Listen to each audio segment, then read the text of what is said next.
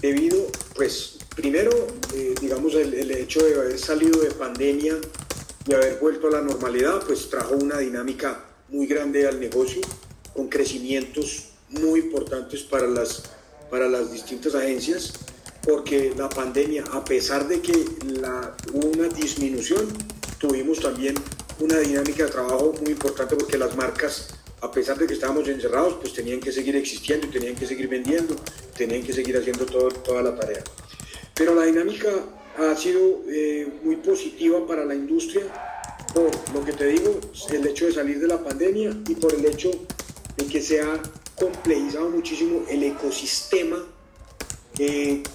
a través del cual las marcas se tienen que co conectar con los consumidores.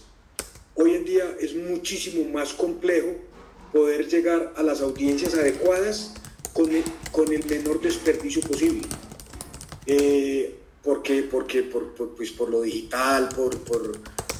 por las redes sociales, por eh, que hay gente hoy en día que no consume los medios tradicionales o que los consume de manera muy distinta como históricamente los consumía y eso va variando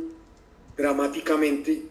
de audiencia en audiencia, depende de tú dónde vivas, la edad que tengas, la composición familiar que tengas, si tienes mascotas o no tienes mascotas, si te gusta la rumba o no te gusta la rumba,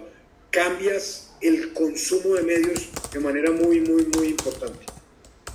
Entonces, digamos que la dinámica ha sido importante. Yo te puedo conseguir unas cifras del crecimiento de los dos últimos años, tanto de la industria como de la gente.